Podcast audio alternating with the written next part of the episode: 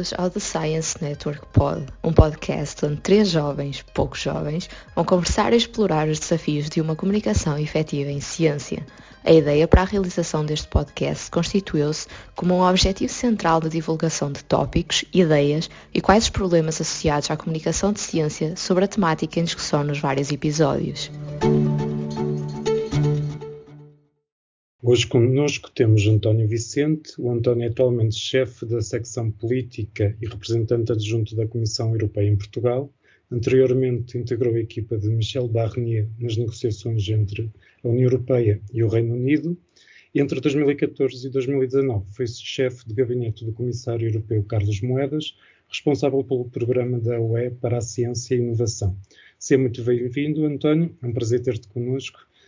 E para começarmos, um, podes apresentar de um modo breve a tua formação e percurso e explicar o que fazes atualmente no teu trabalho? Muito obrigado, Bruno, Mariana e Andréia. Muito obrigado pelo vosso convite. É um grande gosto estar aqui convosco e falar destes temas da ciência da comunicação da ciência e do papel da, da Comissão Europeia e da União Europeia.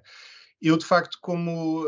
eu, a minha formação académica é na área das relações internacionais, estudei também filosofia política e economia e, e, aliás, comecei a minha carreira não nada ligado a temas europeus, mais ligado a temas americanos. Trabalhei 10 anos na Fundação Luso-Americana, onde também já tive aí algum contacto com a ciência, porque ajudava a, a estabelecer parcerias entre universidades americanas e universidades portuguesas, a ajudar a avaliar bolsas para pós-doc, para cientistas irem para os Estados Unidos, e foi assim o meu primeiro contacto. Depois, mais tarde, em 2011, Uh, fui convidado pelo Carlos Moedas, que na altura era secretário de Estado adjunto do Primeiro-Ministro, numa altura muito difícil para Portugal, da famosa Troika, do Programa de Ajustamento, e criámos uma equipa fantástica de funcionários públicos, advogados, juristas, economistas, que no fundo era o interface com a famosa Troika, e durante três anos tínhamos a responsabilidade de assegurar que o nosso país cumpria uh, o, as difíceis exigências do memorando de entendimento, o famoso memorando de entendimento e da, desse problema bastante difícil. Depois, quando o Carlos Moedas foi nomeado como comissário europeu, uh, eu tive uh, o grande gosto de o acompanhar a Bruxelas e foi aí que comecei a trabalhar mais de perto em temas europeus. Fui chefe de gabinete dele, uh, como referiste, e tivemos durante cinco anos o enorme privilégio de trabalhar naquilo que eu acho que é o portfólio talvez dos mais interessantes da União Europeia, da Comissão Europeia, que é investigação, ciência e inovação, que vai ser também o tema da, da nossa conversa. Depois, como disseste, trabalhei com Michel Barnier, uh, liderei a parte do clima e do ambiente nas negociações com a futura relação na futura entre a União Europeia e, e o Reino Unido.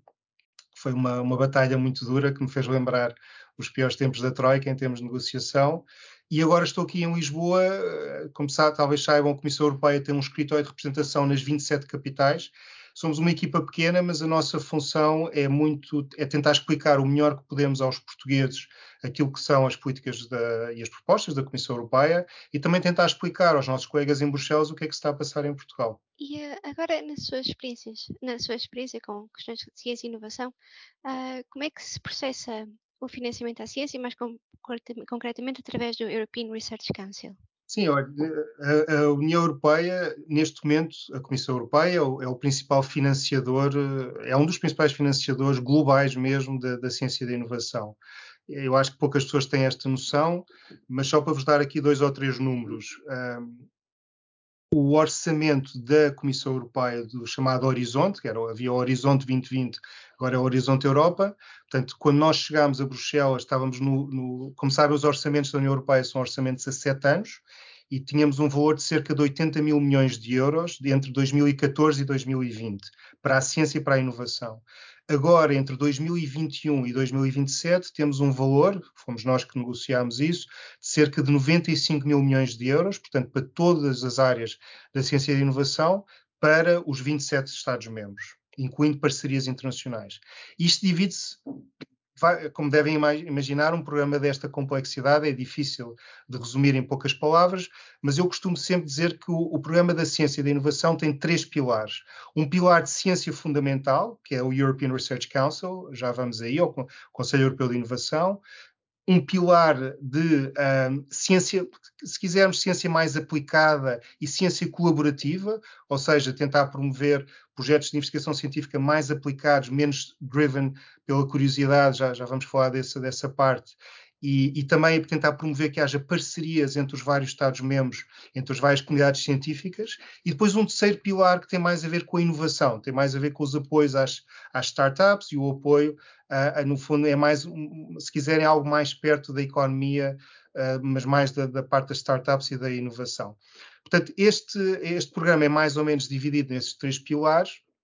e, de facto, com o tempo e também com, com, que eu acho com a confiança que a Comissão Europeia foi gerando na comunidade científica e também nos 27 países, este, este orçamento, felizmente, tem crescido. Mas reparem, é um orçamento, poucas pessoas têm esta noção. Estes, estes tais 95 mil milhões representam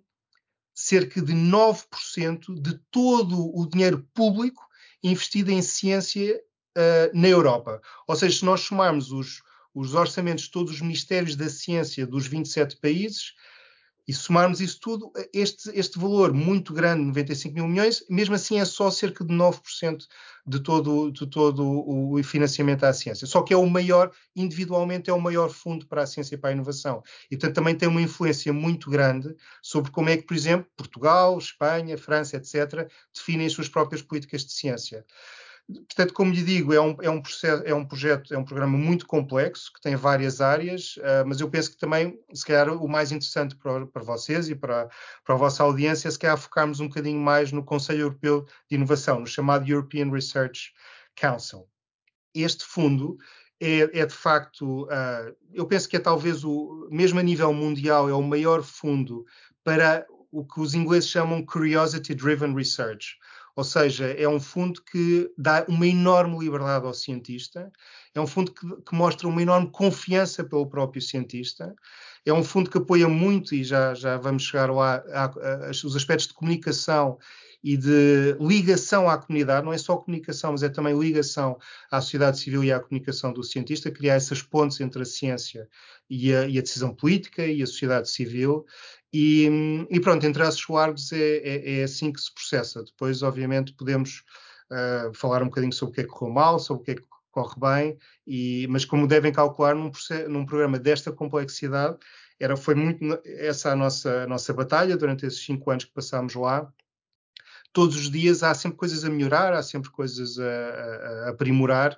mas é de facto é, é, fascinante, é fascinante trabalhar com os cientistas e saber que nesta área de facto a União Europeia tem recursos, tem, tem muito firepower, como se costuma dizer, e tem tido também bastante, bastante impacto. E uh, houve problemas nesse processo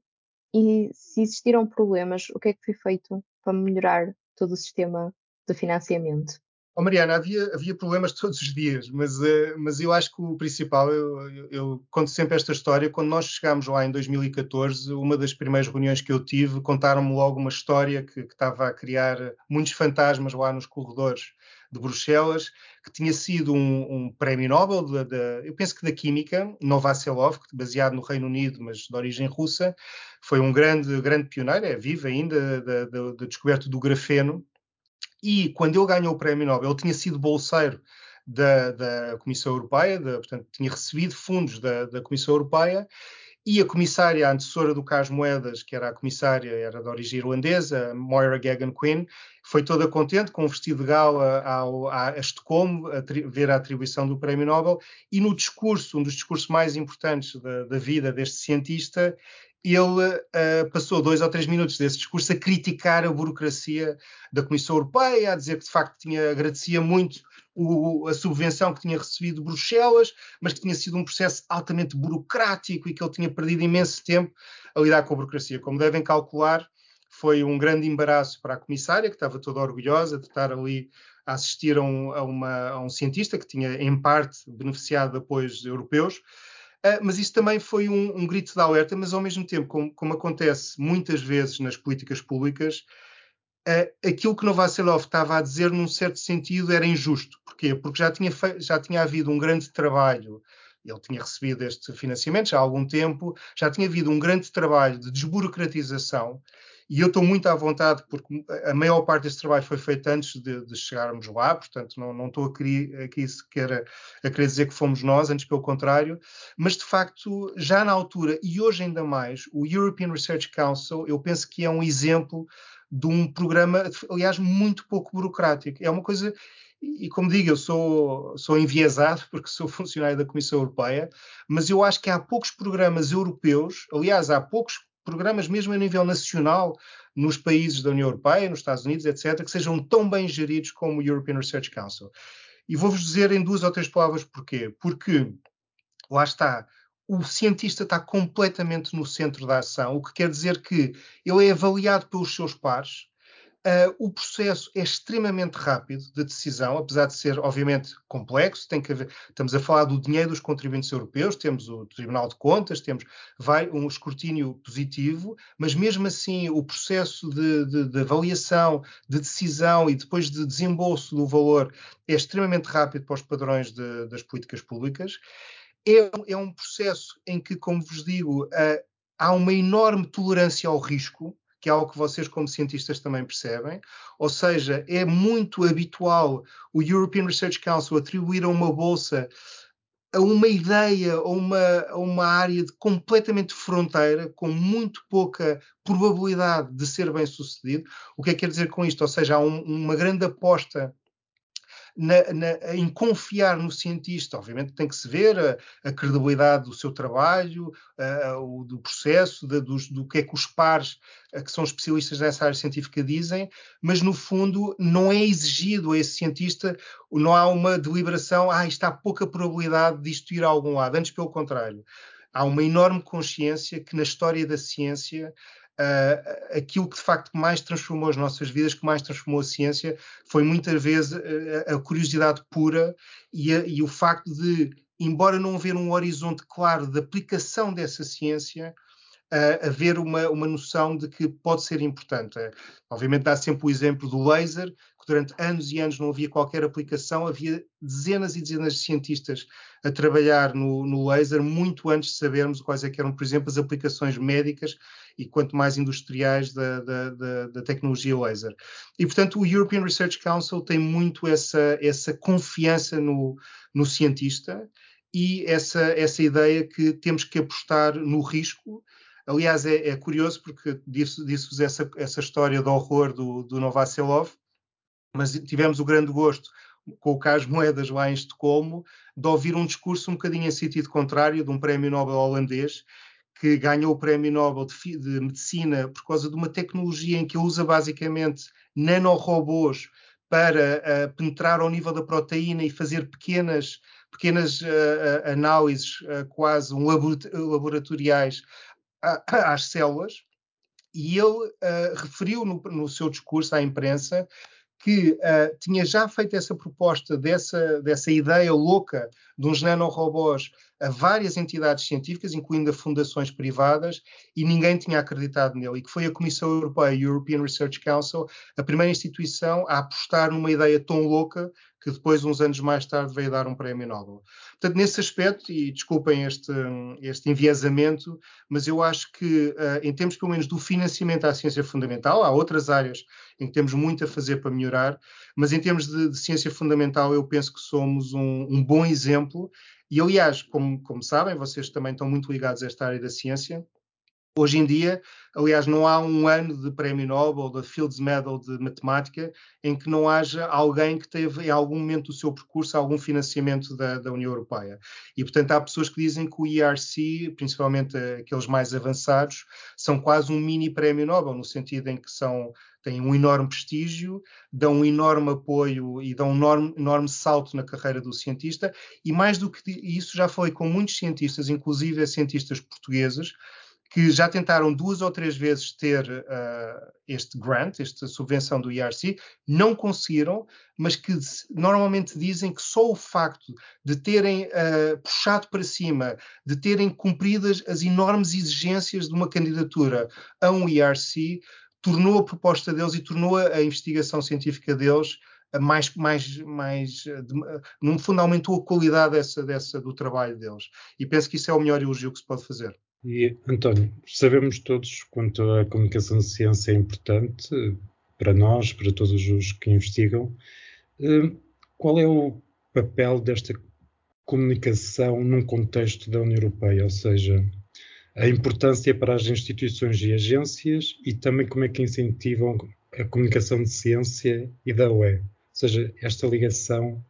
de comunicação, ciência e UE. Eu acho que a comunicação é, é, é muito importante e, se quiserem, é, é, um bocadinho o revés da medalha do que eu vos dizia há bocado sobre a confiança que nós depositamos.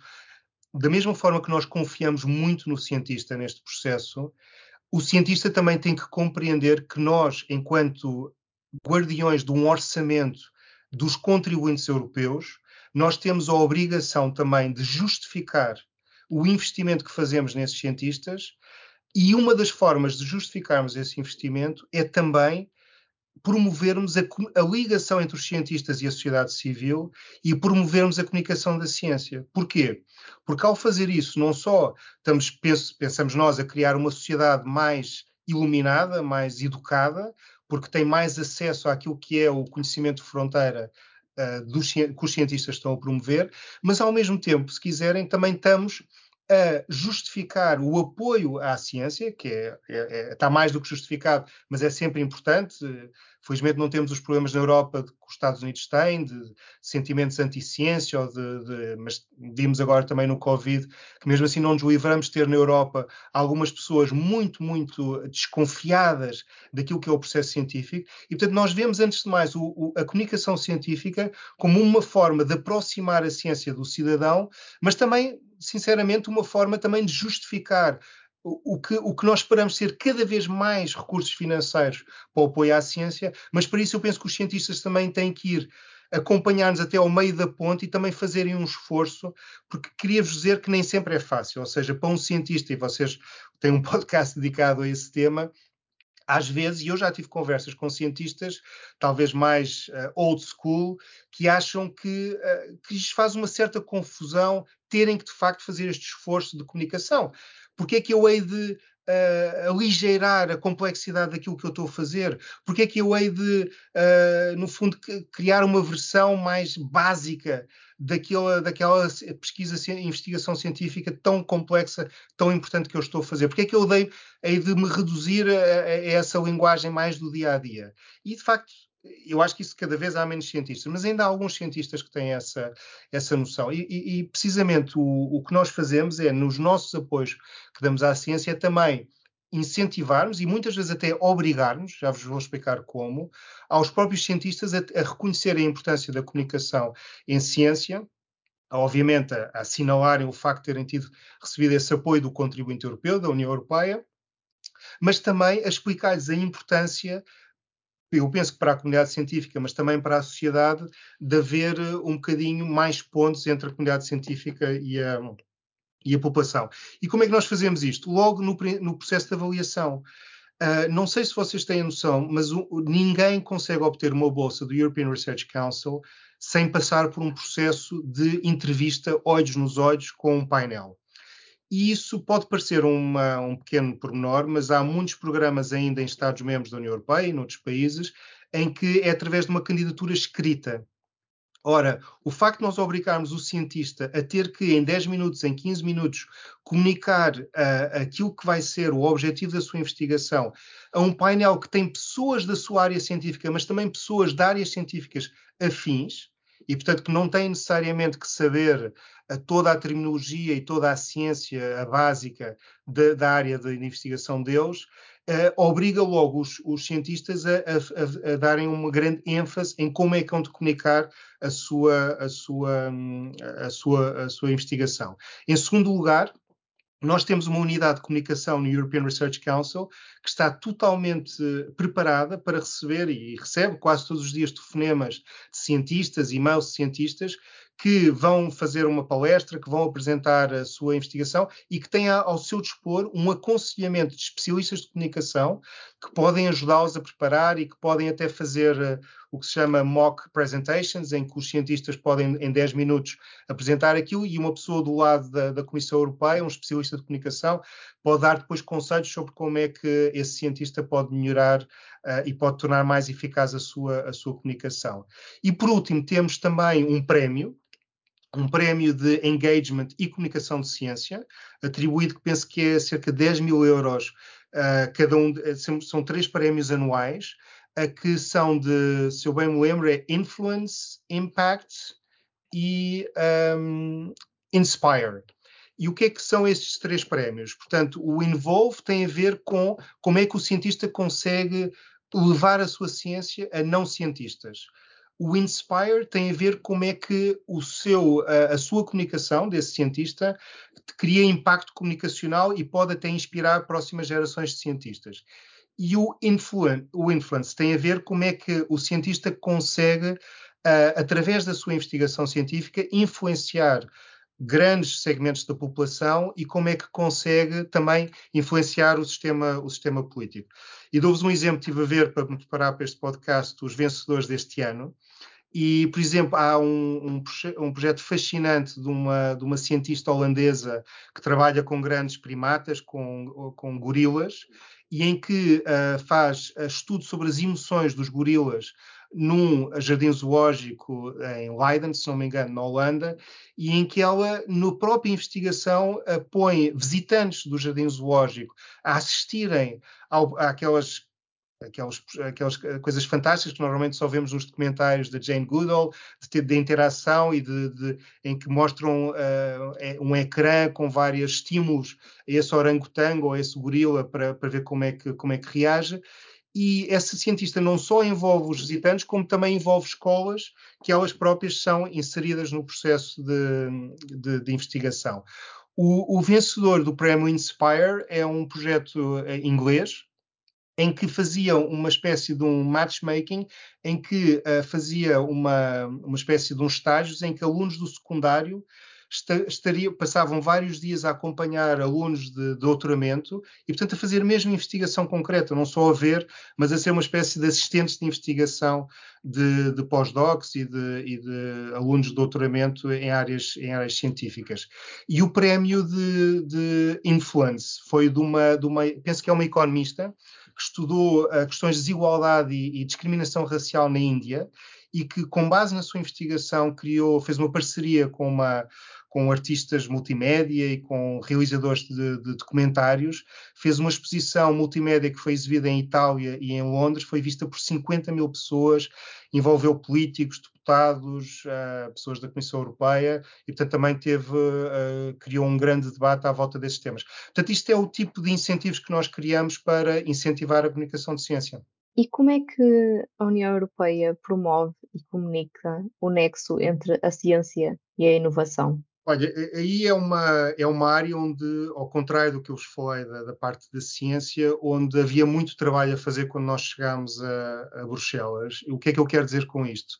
Enquanto que, que, o financiamento à ciência, eu acho que tinha todas estas boas características que vos falei, o apoio à inovação era bastante difuso, era bastante fragmentado. Uh, aliás, havia uma coisa terrível. Eu fiz uma, numa das primeiras reuniões, perguntei uh, lá aos técnicos que, que geriam estes projetos, estes programas de financiamento às startups. Peguei numa lista dos vários unicórnios europeus das várias startups uh, excitantes e interessantes no panorama europeu e perguntei quantas delas é que se tinham candidatado a projetos de inovação da Comissão Europeia. E a resposta foi muito perto do zero. E, portanto, percebemos que havia um problema, porque a maior parte das empresas uh, mais, lá está, as mais driven by curiosity, as mais arriscadas, as mais interessantes, não estavam a bater à porta da Comissão Europeia. E, portanto, o que nós fizemos foi criar uma espécie de um espelho do European Research Council. Criámos o European Innovation Council, que está neste momento a, a, funcionar e que está a correr bastante bem, e que, no fundo, tentou reproduzir algumas destas boas características que eu vos falei da parte do apoio à ciência para a parte da inovação. Como é que fizemos isso? Principalmente a tirar um ênfase naquilo que são uh, o consumer web, ou seja, aquilo que são as aplicações, as redes sociais, que era muito o mote na altura, as coisas estavam na moda, e antes, pelo contrário, tentámos criar os incentivos a que a Comissão Europeia apoiasse uma área que é difícil traduzir para português, mas que nós chamávamos Deep Tech, ou seja, projetos empresariais muito próximos da ciência, precisamente, ou seja, por exemplo, spin-offs de, de, laboratórios científicos, uh, em, empresas que estavam a colaborar com laboratórios científicos, empresas que estavam a apostar em áreas de fronteira, mas com uma, uma, uma interessante perspectiva de aplicação já na, em projetos industriais ou em projetos de, de, de, saúde pública, etc. Portanto, começámos a virar muito mais os programas de apoio à inovação, precisamente para esse nexo entre a ciência e a inovação. Aliás, nós depois tivemos várias conversas entre, juntámos à volta da mesa cientistas e empreendedores de sucesso na, na Europa e foi uma, uma, uma, ótima experiência de interação em que, no fundo, os dois lados da mesa puderam ouvir também os constrangimentos e as, e as vontades e, a, e, a, e, no fundo, as agendas de, de, cada um dos lados da mesa e, de facto, começámos a, a aumentar muito mais a tolerância ao risco começámos a introduzir uh, entrevistas, coisa que não acontecia antes. Portanto, começámos a, a simplificar, a criar muito menos programas. O, o, IRC só tem três programas, o EIC, que antes tinha 14, agora só tem três. E, portanto, no fundo, o que fizemos foi também simplificar, simplificar, simplificar. E penso que ainda estamos na, nas primeiras, nos primeiros dois anos deste, deste projeto, mas penso que, sinceramente, o, o que eu tenho ouvido, aliás, há duas ou três empresas portuguesas que já foram, que conseguiram ganhar uh, apoios do European Innovation Council, e a experiência que eles me relatam é positiva, no sentido em que é muito competitivo, mas é um processo menos burocrático do que o anterior e é um processo em que eles sentem que há uma maior tolerância ao risco e uma maior tolerância a, a este nexo entre a ciência e a inovação. E tendo em conta já a existência de um nexo entre a ciência e a inovação, mesmo assim ainda sentes ou sentem que existem dificuldades a comunicar a produção científica e toda a inovação que é feita no espaço europeu, mas também depois a comunicação do que é a União Europeia? Sim, sabes, nós europeus e os portugueses, nós sabemos disso, somos sempre muito críticos de nós próprios e ainda bem, e ainda bem. E de facto, eu acho que nos últimos, por exemplo, em todas estas vagas da internet, de social media, é verdade que a Europa ficou um bocadinho para trás e, portanto, há alguma razão para termos alguma preocupação. Por exemplo, se virmos os números de capital de risco, de, dos chamadas scale-ups, que são as empresas que conseguem de facto ganhar grande, grande dimensão em um curto espaço de tempo, não há dúvida nenhuma que a Europa está uh, atrás dos Estados Unidos e muitas vezes em algumas áreas até atrás da China. E, portanto, uh, não há dúvida que há, há, há, muito trabalho a fazer. Claro que depois há muitas é completamente diferente uma área com 27 países e 22 línguas do que um país com 300 milhões de pessoas e com uma só língua e, e com, outro, com todo outro ambiente empresarial e, e, e, obviamente, sem fronteiras. No entanto, isto não é uma desculpa. Obviamente que na Europa há muitas coisas que nós, nós podemos melhorar e, que temos que melhorar. Mas, precisamente, oh, oh Bruno, esse é, é um ponto também muito importante, é que eu acho que esta área do deep tech, esta parte do nexo entre a ciência e a inovação, é precisamente uma área onde a Europa até pode, se, quiser, se quiserem, pode ultrapassar em algumas áreas outras regiões do mundo, no sentido em como nós temos uma ciência de, uma, de enorme qualidade e como estamos a falar de projetos em que se calhar não precisam tanta escala como projetos de redes sociais, por exemplo, eu acho que até podemos dar algumas cartas nestas áreas, e aliás vimos nas vacinas do Covid que esta tecnologia do RNA que, que desenvolveu, que depois a Moderna, isto são tudo projetos que nasceram na, na, na Europa e que nasceram em ciência europeia. Lá está, mais uma vez, alguns desses projetos, com muita pena nossa, foram para os Estados Unidos porque havia mais financiamento à inovação nos Estados Unidos, mas eu penso que mesmo assim as coisas estão a melhorar em, em, em, eh, do, do, nosso lado aqui do, do, Atlântico. Agora, há desafios e há sempre, trabalho, há sempre trabalho a fazer, mas, por exemplo, vemos em Portugal, nós temos neste momento quatro ou cinco empresas que já são considerados unicórnios. Uh, eu acho que na parte das energias renováveis, por exemplo, é uma área em que a Europa tem empresas que competem a nível global com o melhor que é feito uh, noutros, noutras áreas do mundo. Portanto, também é uma área na transição, na transição verde onde eu penso que a Europa pode, pode dar cartas. Portanto, eu, em termos económicos, estou relativamente otimista, porque acho que temos uma, uma qualidade em termos de ciência e estamos neste momento a ter melhor qualidade em termos de instrumentos à inovação. Onde eu estou um bocadinho mais preocupado é, é precisamente por exemplo, vimos, falámos no princípio, é, quando foi a questão do Covid, mesmo agora nas questões da energia,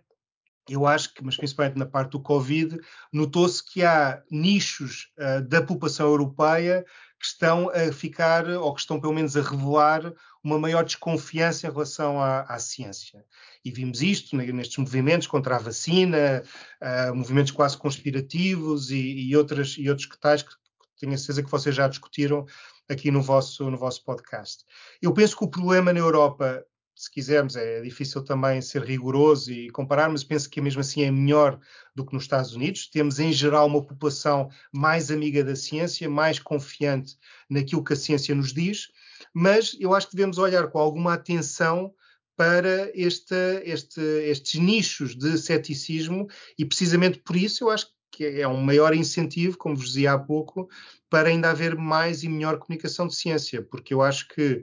uh, não há dúvida que, e é bom, aliás, a ciência ensina esse, eh, ensina-nos esse ceticismo, mas ao mesmo tempo não pode haver, é, é preocupante quando há segmentos da população que basicamente, se algo que sai da boca de um cientista é logo visto como, como algo de suspeito. E eu penso que é esse trabalho que tem que ser feito por podcasts como o vosso, mas também por no dia a dia pela Comissão Europeia. Nós fazemos muito. Uh, só para vos dar um exemplo concreto, aqui em Lisboa, quando estávamos no auge da pandemia, quase todos os dias nós recebíamos um e-mail da, da Comissão Europeia, dos nossos colegas em Bruxelas, que faziam uma compilação e nós ajudávamos a contribuir para essa compilação de mensagens de desinformação científica que estavam a acontecer por toda a Europa. E, e eh, o que nos pediam os nossos colegas de Bruxelas é estejam atentos, porque eh, surgiu há 24 horas uma nova teoria da conspiração que diz que afinal o Bill Gates está a fazer X ou Y e que a vacina é para fazer eh, Z ou H. E, portanto, vejam se em Portugal também está a ser, está a ser feita essa narrativa. E nós íamos para as redes sociais, íamos tentar, de uma forma pedagógica, tentar explicar às pessoas o que é que, o que, é que, estava, o que, é que estava aqui em causa. Um, e, portanto, são esses mais ou menos os desafios que, que, eu, que eu identificaria. Há muitos outros, mas eu penso que esses são os principais. E agora, como é hábito ou tradição aqui no podcast, nós também gostamos de conhecer um pouco mais dos oradores. E uh, se olhasse, se olhasse agora para o António com 15 a 6 anos, em que há um mundo de profissões ah, para, para, escolher, já equacionava o caminho que percorreu, nomeadamente dimensão política e questões de decisórias políticas da UE, e uh, se lhe pudesse dar um conselho, uh, que conselho é que daria? Não, é uma ótima pergunta. Uh, eu, eu, com 16 anos, eu estava mais interessado em política do que em políticas públicas. Aquilo que os ingleses distinguem entre politics e policy. E, portanto, eu com 16 anos estava mais entusiasmado com a ideia da política, de ser um político. E depois, com o tempo, percebi, uh, e portanto isso não antecipei, que gostava muito mais do lado de policy, ou, ou seja, do lado das políticas públicas. E, portanto, uh, se eu voltasse atrás, ia dizer: olha, aposta mais na parte das políticas públicas. E aí o conselho muito prático que me daria a mim próprio seria eh, eu, eu, quando escolhia o meu curso, a minha licenciatura, não sentia uma vocação para direito, nem para economia, nem para engenharia, nem para nada especial, e como tanto escolhi relações internacionais, não só por gostar imenso do tema, mas também porque, sinceramente, achava que era o, o, curso mais generalista para uma pessoa como eu que não sentia uma grande vocação. Portanto, se olhasse para trás, embora tivesse, gostei imenso de estudar, uh, estudar relações internacionais, se calhar uh, teria aconselhado a mim próprio para estudar mais matemática e mais economia. Depois, mais tarde, fiz um mestrado em, em economia na Nova para compensar isso. Eh, mas depois também fiz um mestrado em filosofia política, portanto, olha, não sei já, ainda estou muito confuso. Eu acho que comecei por querer ser político, depois comecei por querer ser